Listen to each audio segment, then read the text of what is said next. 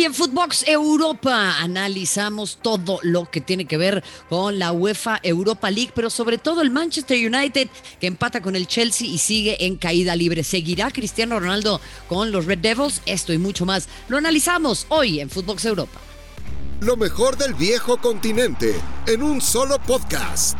Esto es Footbox Europa.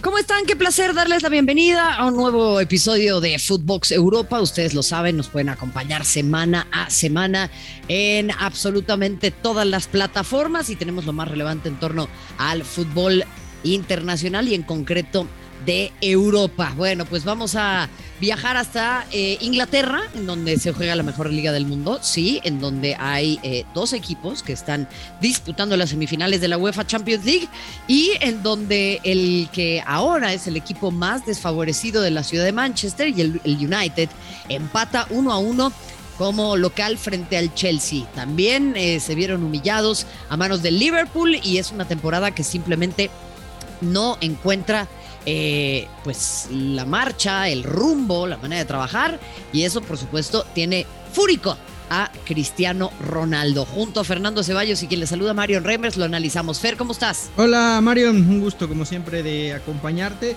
Pues lo describes muy bien, ¿no? La, situación que está viviendo actualmente el eh, Manchester United que ojo, eh, puede ser determinante en el futuro próximo de, Cristiano Ronaldo. Yo sinceramente no veo a Cristiano en el Man U si es que United no, no juega Champions la próxima temporada porque eh, está entrando en la, en la etapa final de, de, su carrera el portugués, sabe que le quedan unos cuantos años al máximo nivel y no creo que esté dispuesto a sacrificar ninguno de esos años sin jugar Champions. ¿eh?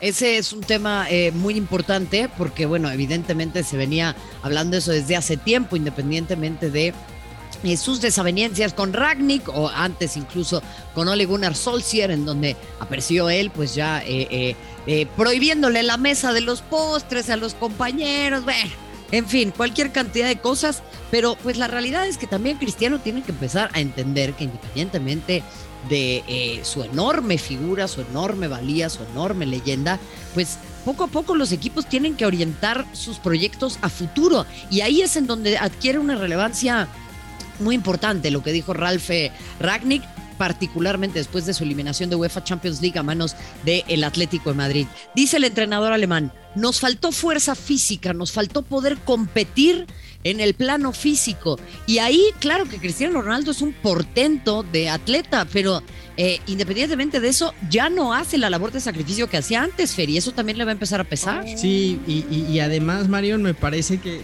también eh, Cristiano tendría que hacer una, mea culpa o, definir qué es lo que está pasando. nadie duda de su calidad y, y, de que él ha cumplido individualmente, ¿no? En el United lo hizo en la Juventus también pero, está pasando un fenómeno extraño de que llega Cristiano a estos equipos y Cristiano sigue dando unos números fantásticos, pero el equipo viene a menos. Porque pasó con la Juventus, eh, esa Juventus que dominaba, que, que ganaba la Serie A, que la ganó durante ocho años consecutivos. Ojo, el último, la última temporada de Cristiano, pierdes la, Champions. Y yo recuerdo que, en aquel entonces Agnelli decía, trajimos a Cristiano Ronaldo para ganar la Champions. Se fueron dos años en, octavos de final, en primera instancia de eliminación directa. Y ahora en el United, cuando llega Cristiano, pues, pues, todos decíamos, ¿no? Este equipo va a dar un salto de calidad, eh, quizá pueda eh, pelear más arriba de donde está ahora. No, no, no sabíamos si podía llegarle a lo, que, a lo que es el City, el Liverpool que dominan la Premier pero sí veíamos al United más arriba. Y, es cierto, Cristiano ha cumplido con goles, pero ¿por qué el equipo viene a menos? ¿no? Esa es la, pregunta que nos tenemos que hacer. Y, Cristiano también tendrá que entender que, llegamos al punto en que ya equipo al que vaya no, no puede jugar solamente para el Cristiano Ronaldo Fútbol Club, ¿no? No, y a ver, te voy a decir una cosa. Eh, eh, o sea, aparece Alonso, después es Cristiano el que, el que consigue el del empate. Sigue dependiendo mucho de Cristiano Ronaldo este equipo, pero cualquier equipo el que vaya, vamos a tener esa impresión porque el equipo va a tener que jugar para él para tenerlo satisfecho. Ahora, también otro, otro eje de análisis, Fer, es la neta, qué mal está el United para que el único que se destaque una y otra vez es Cristiano Ronaldo y eso aplausos de pie, caravana, eh, eh, eh, flores, sombrero, todo para él, pero pues este es un deporte de conjunto. Sí, es un tema, es un tema curioso. el colectivo ha venido a menos desde la llegada de Cristiano eh, no quiero decir que todo sea culpa de Cristiano porque no lo creo, porque insisto, él, ha cumplido, él, ha metido goles, él ha estado en los partidos importantes, mucho de lo que hizo este United en Champions fue gracias a Cristiano, hoy le marca al Chelsea en un partido bravísimo, pero no le está alcanzando al Manchester United. Y, por eso, Marion, yo, te decía al principio ¿no? del, podcast, creo que sí depende mucho de que este Man U se meta a puestos Champions para que Cristiano diga me quedo y hoy es sexto con 55 puntos. Está tres del Tottenham, sí, pero con dos partidos más. Entonces, eh, luce complicado que el Manchester United termine peleando un puesto de Champions y yo no veo a Cristiano Ronaldo jugando Europa League la próxima temporada. No, bueno, y, Conference League y cualquier cantidad de torneos ahí que eh, eh, buscan pues eh, abolir la Superliga y tener contentos a quienes no pueden participar en el de máxima categoría que es, que es la Champions y es en donde pues Cristiano lógicamente quiere estar. Si no es el United, ¿dónde? Esa es otra buena pregunta. Porque en Inglaterra no lo veo ni en el City, ni en el Liverpool, ni en el Chelsea. No, no creo que vaya, y, no creo que vaya a llegar a otro club inglés difícilmente y no creo que vuelva tampoco al Real Madrid. Y en Italia te podría hablar de un Milan, pero no, no, no, no lo veo tan claro. Yo creo que todos los caminos de Cristiano llevan a París. ¿eh? en serio, vamos a ver en un eh, movimiento marketinero de cara a la Copa del Mundo a Messi y a Cristiano Ronaldo en el equipo. ¿Cómo jugaría ese equipo, Fer? Sería, sería un sueño hecho realidad, ¿no? Algo que, que todo mundo veía como imposible, o sea, ver, ver, lo imposible posible, ¿no? Pero si hoy en día Pochettino tiene los problemas que tiene para, para hacer un, eje de ataque en donde se entiendan bien Mbappé, Messi y Neymar, pues, pues, no quiero ver cómo va a ser con Cristiano, porque los tres van a querer la pelota, ¿no? Neymar, Messi y, y Ronaldo. Entonces no va a ser para nada sencillo, evidentemente para el marketing, para la venta de camisetas, para todo lo que se va a especular sería maravilloso. Ahora veamos también con, qué salidas viene acompañado si es que Cristiano llega al París, porque en el París de hoy no, no tiene cabida, ¿no? Es que ahí, ahí aparece la gran pregunta. Ahora el Neymar ya está en la lista de transferibles, ¿eh? Yo, yo creo que son los dos que, por ahí se van, ¿eh? Neymar eh, y, que, también esa es la otra gran pregunta, Marion. ¿Neymar a dónde? ¿Quién te va a pagar hoy una cantidad importante por Neymar? Al carnaval, al carnaval, que se vaya de fiesta, Fer, que es lo que le gusta. se vaya a jugar a Brasil para que esté allá al ladito, ¿no? Del carnaval. Que esté a gusto, sí, que pueda hacer sus fiestitas de, pues, cumpleaños. veremos. Y lo de Mbappé, perdón, veremos si, se, termina, se termina concretando, ¿no? al, eh, al, Real Madrid. Ahora, también hay otro factor con este United, Marion, llega Ten Hag, ¿no? Hay que ver qué quiere Ten Hag de este equipo. Y, yo quiero pensar que si el United apostó por Erin Ten Hag es porque quieren establecer ese sistema de juego, porque les gustó lo que vieron en el Ajax y porque eso significa que, Ten Hag tiene carta abierta para hacer y deshacer en cuanto a llegadas y salidas del equipo, ¿no? E, efectivamente, y a ver, lo que Ten Hag va a buscar es un equipo eh, que sea más joven, un equipo que sea mucho más dinámico, mucho más veloz, muy fiel a su estilo, como hacen los holandeses. Y Ten Hag también, yo creo que eh, firmó por ahí par de cláusulas en donde dice, a ver, el equipo lo armo yo, acá no me vengan con los shows de que si tienen popularidad en Instagram y toda la serie de cosas en las que se está fijando la dirigencia, porque yo lo he dicho en muchos espacios, Fer, y te lo voy a repetir aquí, este equipo se ha convertido en el triángulo de las Bermudas del talento, o sea, quien sea que llegue ahí, el talento desaparece y es una cosa rarísima, eh, habiendo aglutinado a tal cantidad de personajes eh, con trayectorias importantes o prometedoras que no le puedan sacar jugo.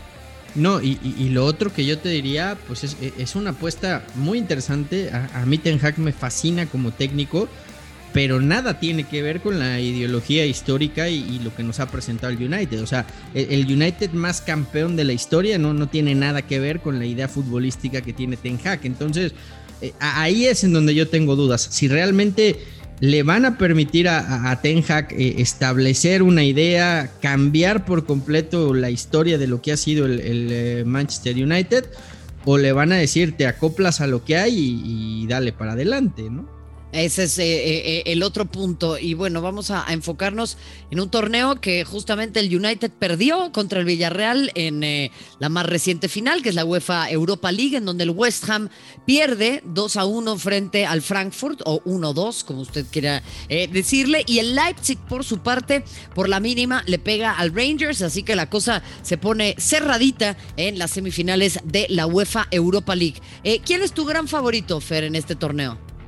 El Eintracht. Por lo que le he visto, me parece que es el equipo más, más sólido, más fuerte. No lo digo solamente por lo, que, por lo que le hizo al Barcelona, sino porque me parece que de los cuatro es el, que mejor está jugando en esta UEFA Europa League.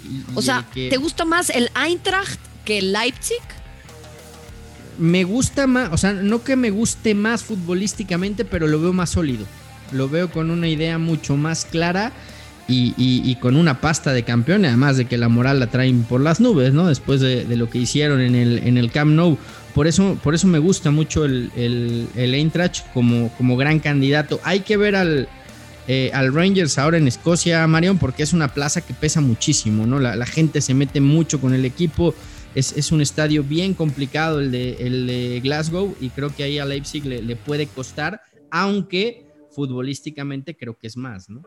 Bueno, pues ya le hicieron el chistecito al Fútbol Club Barcelona, más de 30 mil o 30 mil aficionados y aficionadas que buscaron la manera de eh, romper la Matrix, que compraron los boletos, que llenaron eh, eh, la casa del Fútbol Club Barcelona, el Camp Nou y bueno, el Eintracht Frankfurt. Entonces, a decir de Fernando Ceballos, es el gran favorito. ¿Tú a quién ves como candidato?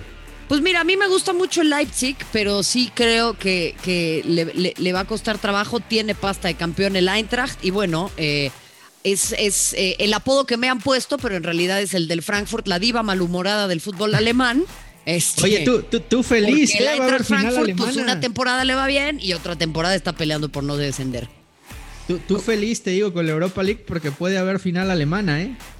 Sí, sí, en definitiva, eh, bueno, pues un escalafón eh, por debajo, lógicamente, este, eh, del Bayern, ¿no? En donde en Alemania pues empiezan a barajear opciones de cómo hacer más competitivo el torneo, pero bueno, indudablemente tiene que ser esto una señal de que el fútbol alemán tiene que prosperar más y tiene que ser nuevamente protagonista en Champions, en donde pues a diferencia de lo que pasa en la Europa League, hay dos semifinalistas ingleses y dos semifinalistas españoles. Fer, te mando un abrazo, ha sido como siempre un gusto.